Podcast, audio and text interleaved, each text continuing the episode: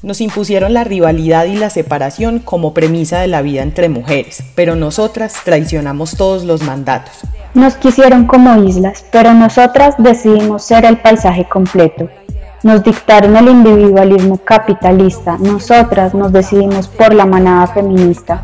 Esto es Entramadas, sonoridades feministas enredadas que quieren escuchar y aprender de otras mujeres y seres que al igual que nosotras se esfuerzan comprometidamente para hacer posible el fin del patriarcado. Este es un proyecto del Bloque Feminista de Manizales, un espacio sororo de organización, movilización y acción política que reconoce, acoge y teje diversas expresiones y juntanzas feministas a nivel individual y colectivo, sin pretender unificarlas ni representarlas.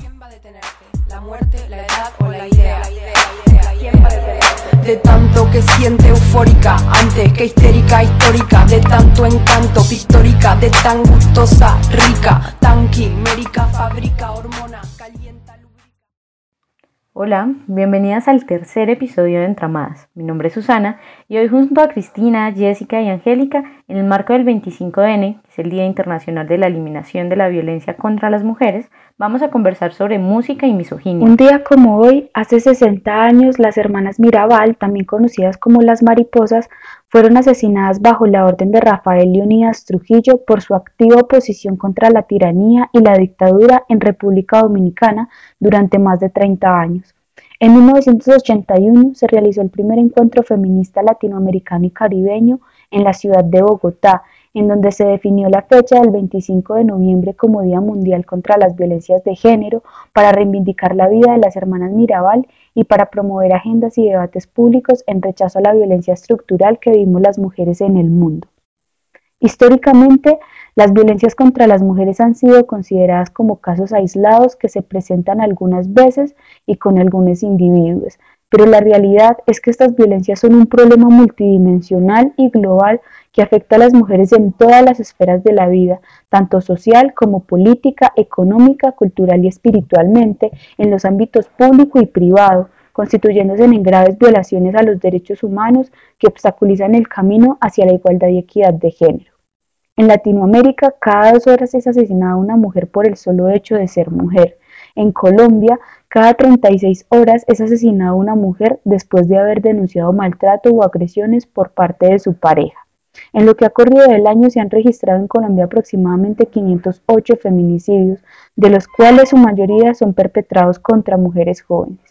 La violencia de género es la otra cara de la pandemia que exige ser combatida de manera integral y oportuna y que requiere del compromiso y esfuerzos de toda la sociedad y del Estado como institución garante de derechos. En esta ocasión decidimos cambiar de formato. No realizaremos una entrevista, sino que vamos a entretejer opiniones, pensamientos y sentires sobre diversas frases musicales muy presentes y legitimadas en nuestra cotidianidad. Decidimos hacerlo teniendo en cuenta el falso dilema que se ha generado en redes sociales sobre la violencia que se expresa en las canciones de reggaetón y la violencia que cantan a viva voz los militares del batallón Ayacucho de Manizales como parte de su formación. Acompáñennos. La primera frase de este episodio para que analicemos los tipos de violencia, son violencias, no son violencias, las, eh, lo que viene en la música, en las diferentes formas de expresión institucionales y no institucionales, vamos a hablar un poquito de unas frases de un artista colombiano que es la siguiente. Si sigues en esa actitud voy a violarte. Si sigues con esa actitud voy a violarte. Esto lo dijo Jiggy Drama por allá en el 2014. ¿Qué piensan mis compañeras? ¿Es violencia? ¿No es violencia? ¿Por qué? Yo creo que sí es violencia porque de entrada dicta como una sentencia. O sea, pareciera que los comportamientos de las mujeres tienen como un paso a paso, ¿cierto? Hay como comportamientos permitidos y no permitidos. Si yo sigo entonces con ciertas actitudes que en este caso a Jiggy Drama, que es un hombre, le pueden parecer eh, no convenientes y demás, tendrá él entonces el derecho de violarme. O sea, pareciera que, que, mi cuerpo es un territorio que puede ser ocupado libremente por cualquier hombre si no le gusta mi comportamiento. Eso es muy, muy violento. Claro, Jiggy Drama el ajusticiador, el aleccionador, ¿no? Como estas violaciones de como para corregir la actitud de las mujeres, ¿no? Y es yo creo que sobre todo el término que utiliza es muy diferente que que hable de un, no sé, un acuerdo sexual que fuera mutuo a algo que simplemente te está imponiendo con la palabra violar, pues o sea, algo que sea como consensuado en su lenguaje, sino más como la palabra, que ya es de hecho supremamente violenta como acción. Sí, y es como una sentencia, o usted hace lo que yo digo, o cambia esa actitud, o yo la violo, y yo tengo el derecho de hacerlo, porque en ningún momento importa lo que usted piense, lo que usted quiera, porque tiene esa actitud, como si, pues, como si hubiese forma de justificarlo de alguna forma. Total, y el hecho de que aparezca en una canción, pues no es un asunto menor, porque finalmente el tema de, de, la violación como corrección de actitudes ha estado presente en la historia de las mujeres desde siempre. Por ejemplo, el tema con, con las sexualidades disidentes o diversas, con las mujeres lesbianas, por ejemplo, se ha utilizado la violación como corrección, o sea, como vuelva a la heterosexualidad, que es el camino correcto. Entonces, poner esta vez esto en una canción diciendo si no cambias esa actitud voy a violarte, pues termina también legitimando otras cosas que probablemente Jiggy Drama nunca haya leído. ¿Será? Porque otra cosa que, que es como que, me llama la atención de esa frase es precisamente que muchas de las frases violentas se ocultan en, en ritmos que, que no son como tal lo que conocemos eh, comúnmente como violentos. Entonces, por ejemplo, si a mi familia, a mi tía, a mi mamá, a mi abuela, música violenta dirán, no, pues el metal. No, pero entonces una cancioncita así súper caribeña, no, pues eso no es violento porque es como para pasarla bueno.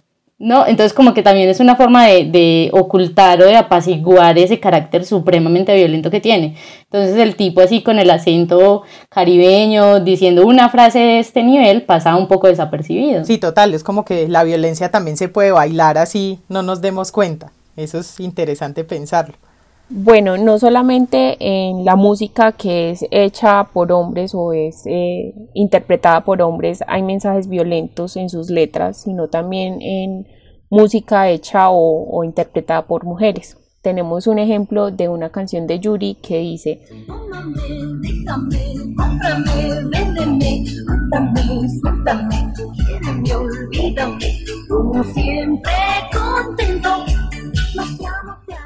Tómame, déjame, cómprame, véndeme, átame, suéltame, quiéreme, olvídame, tú siempre contento, más te amo, te amo. Pues me, me parece supremamente violenta en la medida que es eh, una posición totalmente sumisa en cuanto a una relación donde todo lo puedo tolerar siempre y cuando esté con alguien. Entonces es esa idea de ese amor romántico en donde eh, una como mujer tiene que soportar cualquier cosa con, tal de que esté bien eh, esa persona, más no el bienestar de una dentro de esa relación, sino que su pareja esté totalmente satisfecha y pueda hacer lo que sea con tal de que esté conmigo.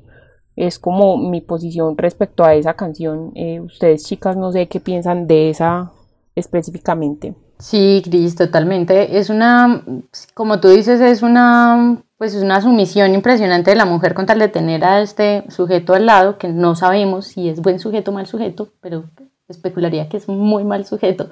Eh, pero digamos también esta cosificación de la mujer eh, asumida por ella misma. El tema de tómame, déjame, cómprame, véndeme, me parece una cosa supremamente fuerte porque ella se asume como algo que es propiedad de él y que él puede intercambiar como quiera y puede dejar cuando quiera, pero ella con tal de que él está ahí, eh, asume cualquier posición que él tome frente a su relación y frente a ella. Eso me parece súper brutal y también este tema de átame, suéltame, eh, no sé, la palabra atada me parece, me parece muy brutal porque pues ella está atada a él en muchos sentidos, pero es como, no sé, me suena secuestro y a mí la verdad eso me genera más incomodidad el hecho, más malestar. Bueno, yo agregaría además el tema de, de la búsqueda de la aprobación masculina, que que yo creo que es un tema que está muy presente en la crianza de las mujeres. Pareciera que siempre todas nuestras acciones tienen que estar orientadas a eso, a esa aprobación masculina. Eh, yo creo que si pensamos un poquito en, en, algunos asuntos que son claves para detectar cuando una canción o cuando un asunto simbólico es violento, uno de ellos tiene que ver con los efectos que eso genera.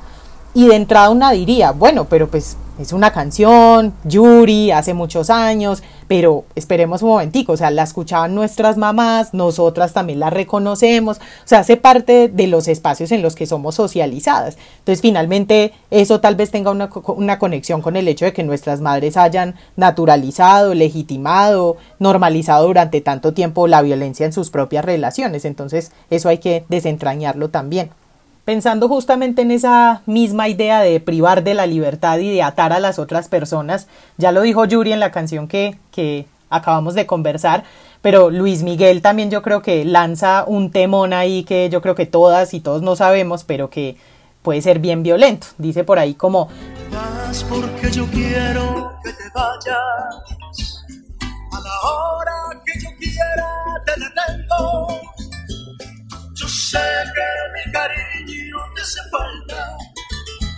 quieras o no, yo soy tu dueño.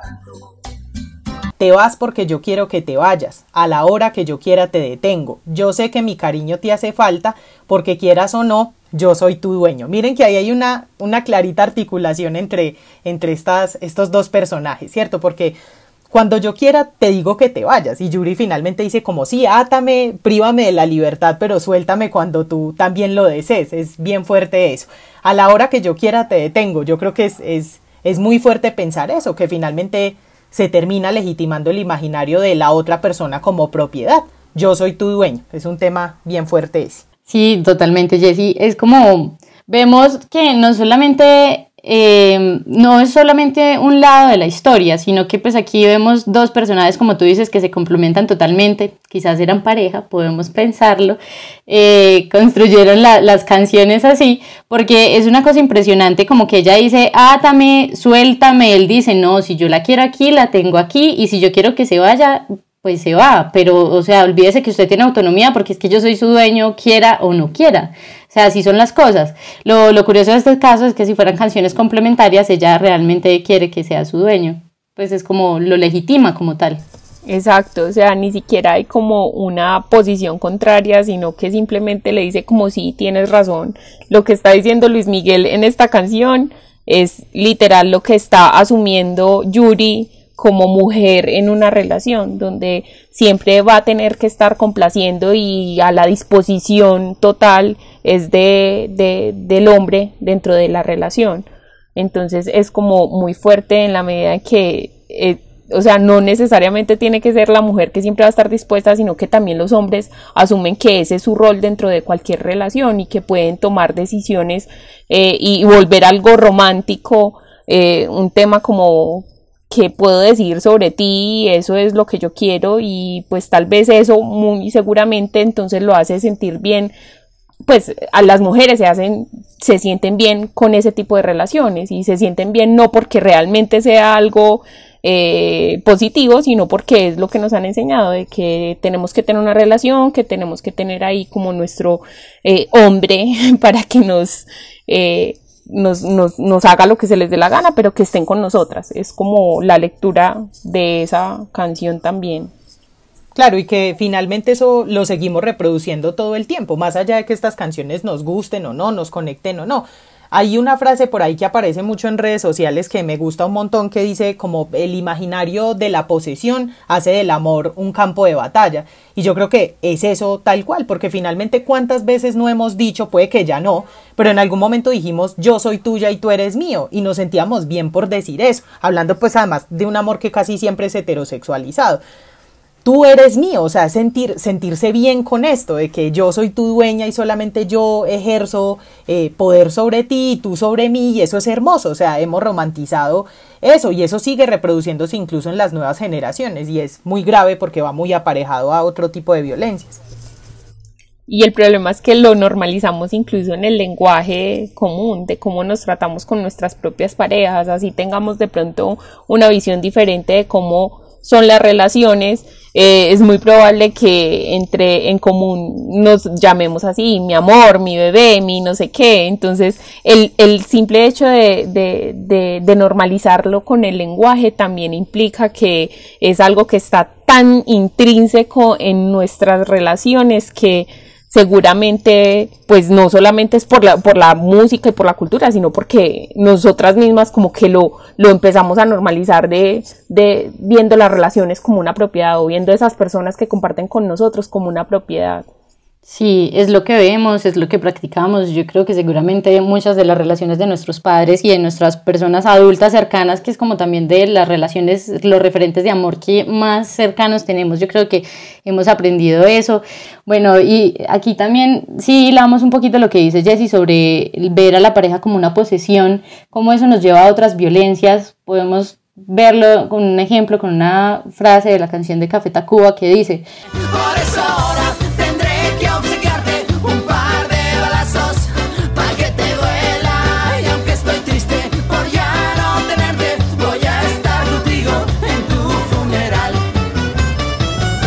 Por eso ahora tendré que obsequiarte un par de balazos para que te duela. Y aunque estoy triste por ya no tenerte, voy a estar contigo en tu funeral.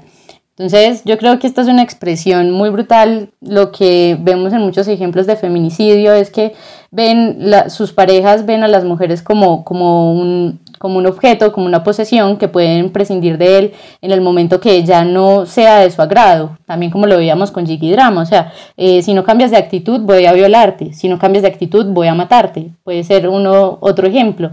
Entonces, ver, ver en estos eh, escenarios como de posesión, sobre todo en lo que vemos ah, frecuentemente del hombre hacia la mujer y lo que se ve también en la cultura es que termina con finales fatales como este. Estamos hablando de un feminicidio en una canción de rock que de una banda que seguramente muchos de nosotras y de nosotras eh, queremos y adoramos y cantamos a todo pulmón, pero es una frase supremamente violenta.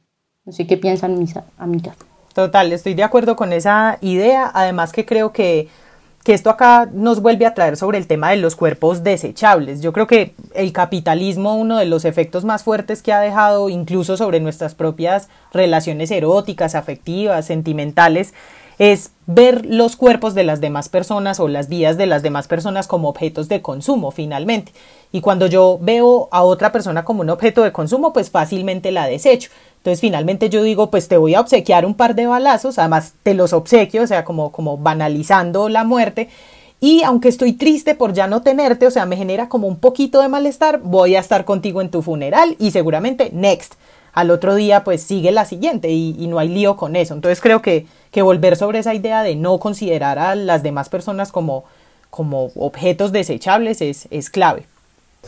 De pronto también eh, se me hace como muy pues lo que hablábamos ahorita con, con las canciones de, de, de Yuri y de Luis Miguel, donde vuelve y juega como eso de que siempre va a estar teniendo que primar la opinión de la pareja, pues en este caso la pareja la masculina, para poder definir si estoy bien lo que estoy haciendo y como pues lamentablemente no cumplí como con esas expectativas de, del hombre en esta relación, pues él mejor me va a obsequiar estos balazos para, para matarme, porque finalmente no cumplí sus expectativas como mujer dentro de la relación. Entonces vuelve y juega como ese papel de que si no soy totalmente complaciente con mi pareja, con, con, con, con el hombre con el que estoy compartiendo, pues finalmente me puede hacer lo que quiera porque pues lamentablemente no estoy cumpliendo con mi papel. O sea, nos han acostumbrado a tener que estar siempre complaciendo y siendo totalmente dispuestas a lo que diga la otra, pues a lo que diga la pareja en este caso. Si no, pues me puede matar. Entonces, pues no hay ningún problema porque pues finalmente es como la decisión que toma en ese caso el man, que es matarme porque pues ya no, no sirvo, entonces vuelvo a hacer un desecho y ya. De acuerdo a lo que decía Cris también hace un rato sobre el tema del lenguaje, que a veces con, como con ciertas sutilezas terminan violentándonos, acá como en la canción de, de Café Tacuba, perdón, decía, eh, voy a obsequiarte un par de balazos, como decíamos hace un rato, banalizándolo, Extremoduro va a utilizar una palabra hermosa, divina, que nos han metido en la cabeza desde que somos muy chiquis y que sirve para volver sutil la violencia. Hay una frase que dice...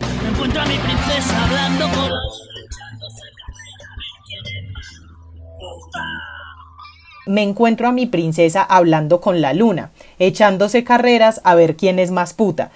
Bien fuerte también ese contraste ahí, porque por un lado nos llaman princesas, pero por otro lado nos llaman putas, y para nadie es un secreto que casi que hablar de putas hoy es como hablar de brujas en la Edad Media.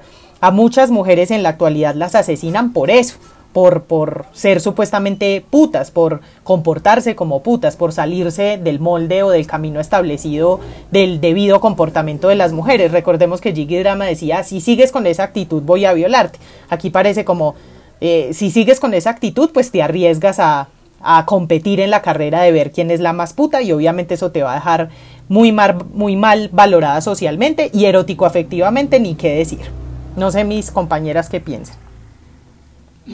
Sí, totalmente. Y también vemos ahí como esta, esta relación tan, tan, ay, voy a usar esta palabra, pero esta relación tan tóxica que, que, está siempre presente como un tire de afloje. O sea, ven, eres mi princesa, pero eres una puta. Y yo estoy contigo, tienes que valorarme porque yo te estoy quitando el carácter de puta que tienes. Mientras estés conmigo, puedes quizá ir caminando hacia el camino de las princesas, pero si no estás conmigo, tú eres una puta. Entonces, eso también me parece interesante, como, como en muchas relaciones que quizás hemos vivido o no, eh, los hombres ven como, como que nos dan el valor según nuestro comportamiento, como ya hemos hablado con otras, con otras canciones, y ellos tienen la potestad de, de nombrarnos o no, de categorizarnos como a ellos les parezca. Y otra cosa que, que también creo que podemos anclar un poquito a esto de que decía Cris ahorita, que nos han enseñado a a hacer lo que el hombre quiera, lo que el hombre diga, y si no lo cumplimos nos matan, no solamente está validado por nosotras, sino que se, en muchas ocasiones, digamos, eh, una infidelidad de una mujer X dice, ah, no, pues se lo ganó por puta. Simplemente hay una justificación del feminicidio por no cumplir las expectativas de los hombres, sino estar eh, completamente satisfechas cumpliendo una monogamia o cumpliendo los, los, los mandatos de él. Bueno, y en ese mismo sentido, eh, hay otros géneros que también van por ese mismo camino precisamente. Esto es lo interesante de esta conversación, que muchas veces se ha dicho como el reggaetón es el género más violento de todos, especialmente contra las mujeres, pero aquí les tenemos pues como ven un surtidito de canciones bien interesantes. Y en ese mismo sentido, Cristian Nodal, un chico jovencito adorado por las adolescentes, por las teenagers, tiene también su, su aporte para esta misma línea en la que estamos. Dice, si andaba borracho era culpa tuya y al final de cuentas una no es ninguna. Si andaba borracho era culpa tuya y al final de cuentas una no es ninguna. Ahí se está cayendo en una invalidación brutal, una no es ninguna. Susi hace un momentico decía, si una mujer comete una infidelidad, Ahí no nos dicen uno no es ninguno. Ahí inmediatamente recae sobre nosotras un estigma muy fuerte que lo que hace es invalidarnos erótico afectivamente, nos deja como inservibles como mujeres, por decirlo de alguna manera. Pero aquí, en el caso de los chicos, opera de una manera muy diferente. Si yo cometo una infidelidad, pues una no es ninguna. O sea, como que no te enojes porque finalmente, pues fue una sola, entonces podemos invalidarla fácilmente. Y más que aquí en este caso se, se, incluye el asunto del alcohol, que también se ha vuelto una, una excusa perfecta para violentar a las mujeres y que eso pase inadvertido. Y no solo eso, yo creo que de esa frasecita hay mucha tela para cortar en el sentido, como así que si estaba borracho es culpa tuya? O sea, aparte hay una materniza, maternalización de nosotras las mujeres como parejas de estos tipos que están completamente rotos, que es, pues, probablemente sea una persona que tiene, pues, no sé, problemas con el alcohol y si estaba borracho es culpa de ella porque no lo estaba cuidando. Entonces también no asume sus actos y además una no es ninguna, pero esa una si existiese sería culpa de ella. Entonces también creo que lo podemos ver desde, desde ese lado que esto vemos mucho esa frase mujeres no somos un centro de rehabilitación o dejemos de rehabilitar gamines y yo creo que ahí la tenemos clarísima en esa frase, la responsabilidad de tomar, no tomar es de él, pero es culpa de ella. Y, y, pues también algo que me parece que se ha vuelto muy común en cuanto a casos de violencia intrafamiliar y pues también eh, violencia hacia la mujer en general y es como que siempre se escudan en buscar excusas para poder justificar eh, la violencia. Entonces, por ejemplo, lo del licor a mí me parece que hablarlo tan abiertamente en una canción es como decirle a los hombres como no, pues igual si ustedes están tomando, ustedes pueden cometer el error eh, de pegarle a su mujer y pues no hay problema porque pues realmente usted está borracho, entonces no hay ningún problema, entonces es como justificar de cierta manera que eh, en cualquier momento a causa como de efectos de sustancias psicoactivas o en este caso como el alcohol, pues es válido pegarle a la mujer o no es válido, sino que simplemente pues no tiene ningún problema porque pues no estaba en sus cabales, no sé, entonces me parece que es como eh, también normalizar como la violencia en, en, en cosas como que pues está borracho, entonces está drogado, entonces no importa porque pues no, es, no estaba en sí. Y eso, sí, y eso es súper, eso es súper interesante lo que tú dices, Chris, porque eh, también ahorita anclándolo un poquito con lo que decía Jessie, o sea, si es una infidelidad de una mujer, pues la vieja es una puta y ya, y ya quedó invalidada socialmente. Y en este caso una es ninguna. Pero entonces, como el alcohol en este caso sirve para quitarle la responsabilidad a un hombre, pero si fuese una mujer que estuviese borracha, entonces eso sirve para justificar la violación a ella. Ella tenía la culpa por estar borracha, pero en este caso este man puede hacer lo que quiera y no tiene la culpa precisamente porque está borracho. Entonces aquí tenemos un doble rasero para lo que hacen las mujeres, lo que hacen los hombres en estado de alicoramiento. Los hombres nunca tienen la culpa, nosotras tenemos la culpa hasta de sus acciones. De acuerdo con todo lo que dicen, chicas. Yo creo que otro elemento del que podemos hablar para identificar qué tan violenta es una conducta, una acción simbólica, una, una canción, etcétera, tiene que ver con la reacción social que tenemos ante eso. Y miren que todo lo que hemos conversado este rato tiene que ver con ese asunto. ¿Cómo reaccionamos cuando una mujer está borracha? ¿Cómo reaccionamos cuando un hombre está borracho? ¿Cómo reaccionamos ante una infidelidad masculina una infidelidad femenina? Y así con muchas otras situaciones donde creo que podemos pensar, bueno, cómo se están manejando acá las, las relaciones de poder entre los géneros. Es un tema muy fuerte.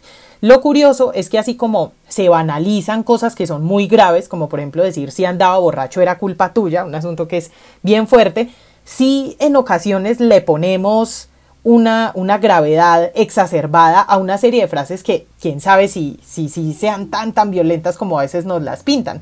Por ejemplo, Bad Bunny clasificado como el mejor compositor del año 2020, con sus detractores, con las personas que le odian, otras personas que le aman o le amamos, no lo sé, Rick, pero, pero hay una frase que yo creo que ha aparecido en mil memes, en mil espacios en redes sociales, y es de Zafaera.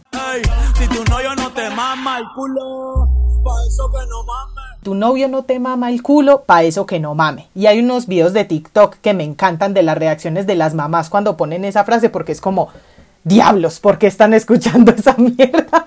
Pero es muy interesante porque hay, hay quienes clasifican de entrada a Bad Bunny como un sujeto hiper violento porque hace parte del género del reggaetón, que es el más violento, pero ya vimos que tal vez no es el más, simplemente hace parte del conjunto de géneros patriarcales tan patriarcales como la sociedad misma. ¿Qué piensan ustedes de esta frase, chicas? Si tu novio no te mama el culo, pa' eso que no mames. ¿Eso es violento, no es violento? qué rayos decir ahí? Pues no sé hasta qué punto es algo violento. ¿Por qué? Porque, no sé, me parece que igual ahí él le está dando la entrada como a decirte como, oye, tú finalmente puede que no estés satisfecha sexualmente con tu novio. Y pues eh, no sé, se me hace a mí como que da la oportunidad de como eh, yo lo puedo mamar rico, pues y no necesariamente uno hablando como de que a una mujer le tienen que hablar así, pues no estoy validando que, que, que un man X llegue y le proponga algo así, pero digamos que si hay consentimiento o no sé, pues o no, no, no se trata tampoco de consentimiento, sino que es más como de de, de, de, cuestionarse si de pronto en nuestras relaciones, eh, muchas veces por ser mujeres, eh, digamos que todo el tema de, de, de, placer y todo esto es un poco tabú y de pronto no nos cuestionamos que muchas veces hemos estado en relaciones donde sexualmente no nos sentimos completas o no nos sentimos completas, no, sino como que no nos sentimos satisfechas y creo que de pronto él allí nos pones a cuestionarnos si de pronto con nuestras parejas no nos estamos pues sintiendo satisfechas del todo y quizá pues puede que hayan otras personas que sí lo pueden hacer. Entonces yo creo que es más como, como cuestionarse eso, o sea, como que si una en su relación se siente satisfecha sexualmente y verlo como algo más natural y no como un tabú, por lo que generalmente el placer de nosotras las mujeres es algo más no sé, más, más, más incierto, más de que no se habla, de que no se puede decir, mencionar. Sí, sí. A mí, a mí la frase, sinceramente, compañeras, me encanta.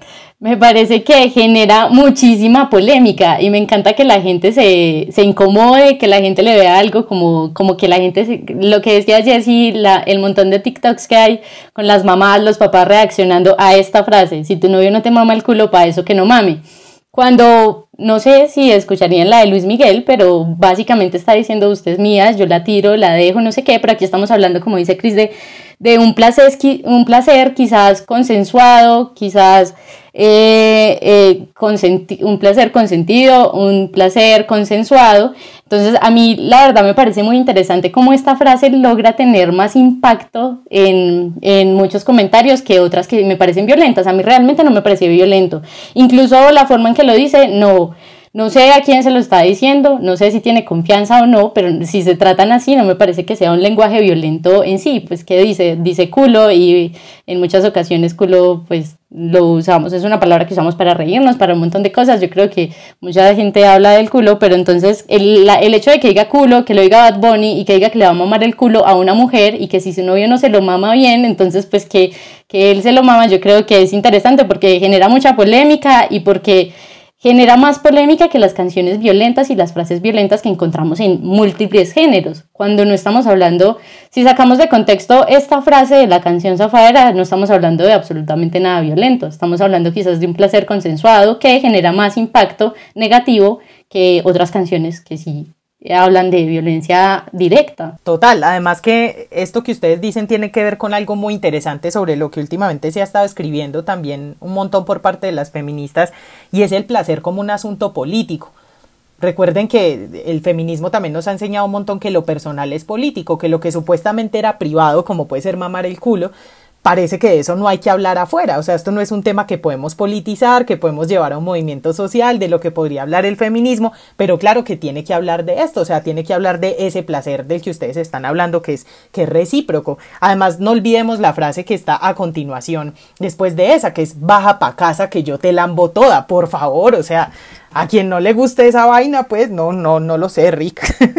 Sí, pero es que es, específicamente eso, o sea, porque habla de, de, un placer, pero claro, yo creo que el hecho de hablar de mamar y de culo y que se lo está diciendo a una mujer es como, Dios mío, o sea, por eso las reacciones en los videos de TikTok que hablas de los papás, o sea, es más, más por eso, es más por las palabras que usa que por realmente el mensaje que lleva, porque pues realmente el mensaje, pues, ajá, si tu novio no te mama el culo, pues vete a buscar a otro que te lo mame mejor. No Eso, o sea, aparte estamos hablando de culo, de mamárselo a una mujer y aparte es una mujer que tiene novio, o sea, es una mujer que ya tiene dueño y le están dando la opción de que se vaya de ahí si no está completamente satisfecha, puede buscar algo mucho mejor que lo que le ofrecen en la casa, cosa que también es un tabú para nosotras. O sea, no, los hombres, ah, bueno, y esa es otra frase súper machista. Eh, los hombres buscan afuera lo que no les dan en la casa. Pero si una mujer busca afuera lo que no le dan en la casa, bueno, volvemos a que esta princesa se convirtió en puta. Y eso también es muy interesante. Sí. Total. yo creo que llegamos a un acuerdo ahí en que no hay que moralizar la sexualidad femenina, que tal vez esa crítica detrás puede tener un patrón bastante patriarcal, así nos duela admitirlo como feministas. Y, y, bueno, conectamos también esta, esta frase y la quisimos mencionar en este episodio de podcast porque nos la pusieron en la discusión cuando hace poco desde el bloque feminista de Manizales hicimos una denuncia de la mano con la periodista Adriana Villegas a partir de una columna que se titula No es broma, es violencia, donde ella precisamente denuncia unos cánticos o unas arengas militares que utilizan los soldados del batallón Ayacucho los fines de semana en sus entrenamientos en la ciudad de Manizales. Vamos a citar acá pues como una una pequeña frase que no es la única, pero que es bien fuerte. Dice, yo nunca tuve madre ni nunca la tendré, si alguna vez yo tuve con mis manos la ahorqué. Yo nunca tuve novia ni nunca la tendré, si alguna vez yo tuve los ojos le saqué. Es muy fuerte. La denunciamos y la gente lo que hizo fue plantear un poco un falso dilema y decir, ve, pero si a ustedes les parece tan violento esto, ¿por qué el reggaetón no les parece violento? Ahí hay un falso dilema claramente. Por eso nace también la idea de este episodio, mostrando que no estamos diciendo que solamente los militares violentan. Claramente la violencia está en todos lados, en, incluso en los propios movimientos sociales. No estamos dejando de lado eso. Solo que aquí sí hay que decir algo y es que los militares son funcionarios públicos. Les recordamos que el salario de los militares sale de nuestros impuestos, sale de lo que pagamos todos los días de nuestra vida en los productos que consumimos, en los impuestos que le pagamos al Estado. Entonces no vengan a decir que es lo mismo lo que dice Bad Bunny a lo que puede decir un militar. O no sé qué piensan Cris y Susi sobre esto. Pues no sé, y a mí me parece que literar las palabras, o sea, vuelve, vuelve y juega como ese uso del lenguaje para poder decir las cosas. Eh, ahí ni siquiera está utilizando como, no sé, eh, metáforas para hablar sobre la violencia, literal está diciendo una acción que es matar, o sea, y sacarle los ojos a alguien. No es algo como eh, metafórico donde habla de una supuesta violencia que va a ejercer, no, habla literal de una acción que va a cometer y el hecho también es como relacionarlo a quién es el que lo dice. Eh, porque me parece que es muy diferente que lo diga un cantante que pues finalmente pues gana plata por ser así, por cantar, a una persona que tiene un puesto casi, pues es un puesto público, es un militar, una persona que tiene uniforme, una persona que tiene un estatus pues dentro de una sociedad que supuestamente eh, debe sentirse protegida por la presencia de una persona de este tipo, entonces yo creo que ahí hay también un tema súper fuerte que no es como hay que dejarlo pasar, no, hay, hay que mirar y por qué están haciendo ese tipo de cánticos y no se puede de ninguna manera comparar con cualquier canción de un cantante o de lo que sea, ni sea de reggaetón o sea de música vieja, porque me parece que es algo un poco más complejo y más grave. Sí, yo estoy totalmente de acuerdo con lo que ustedes dicen, chicas. Además, pensándolo desde, desde, desde quien lo dice, desde, desde este lucus de enunciación. Entonces estamos hablando de Bad Bunny, un muchacho de 26 años, listo, eh, machista, como es la sociedad misma, como dice Jesse, machista, como es la representación de las mujeres en la música también en, en muchos casos. Pero entonces cuando hablamos de un militar, estamos hablando de un hombre que tiene eh, la legitimidad del Estado, que tiene el monopolio del uso legítimo de la fuerza, que está armado y que está hablando por una institución. Entonces, cuando escuchamos, eh, a ver, yo no sé si un militar cante allá mientras trotas y tu novia no te mama el culo, eh, baja para casa que yo te la toda. No, yo creo que él no lo hace, sino que canta de matar a su madre, matar a su suegra, sacarle los ojos a su novia, Estamos hablando de una misoginia que es transversal a, absolutamente todos los niveles de la vida. Todo, entonces hablamos desde ni siquiera su madre, que en muchas, en esta sociedad machista, pues también está la madre como un ícono de, de respeto y de, de, divinidad, de virginidad, es la madre la que provee la vida. Entonces aquí ni siquiera esta persona, este, este, esta imagen de, de la dadora de vida tiene sentido para ellos, sino que es también para ahorcar, para sacar los ojos.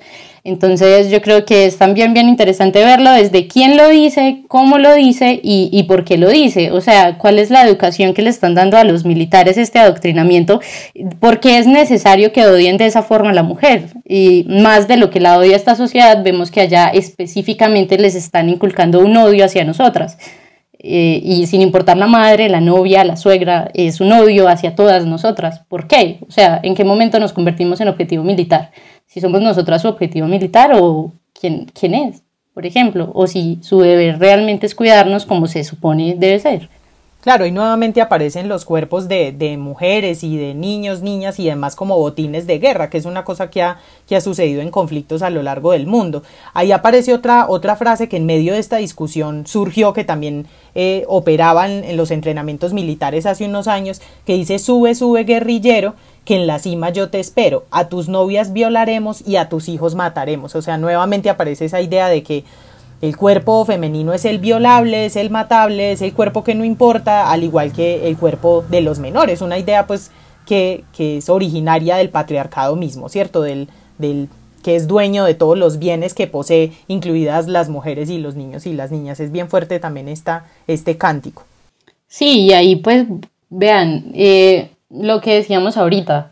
Estamos hablando de cantantes de diferentes géneros y estamos hablando de personas, eh, funcionarios públicos con el, el, monopolio del uso legítimo de, de, la fuerza.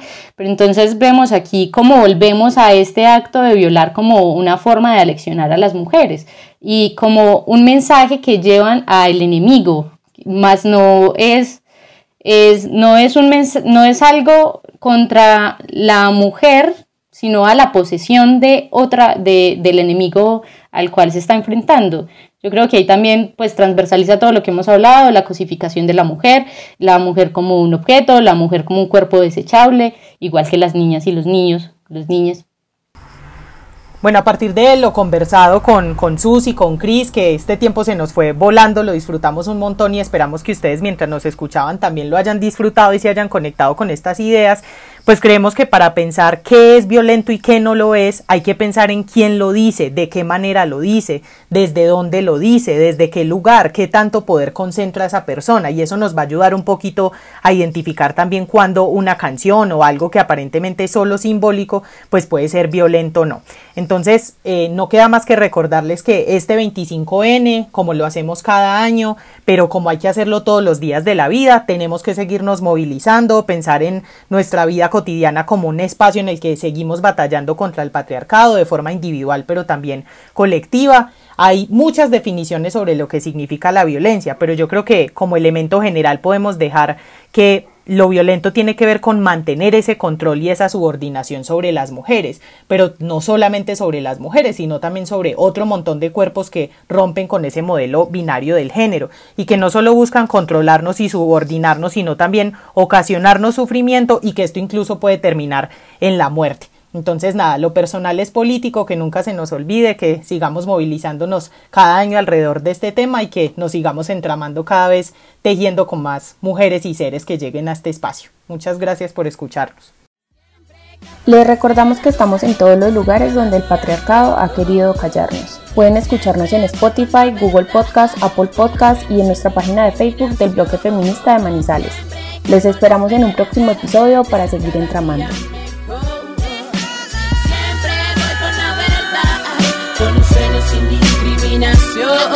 Hijas de la tierra, indígenas en resistencia, afrodescendientes mestizas defendiendo la herencia de las hermanas mayores, cantadoras, parteras, líderes, hoy rememoras la dignidad que nos habita y las muertes de miles que hoy mi voz grita. La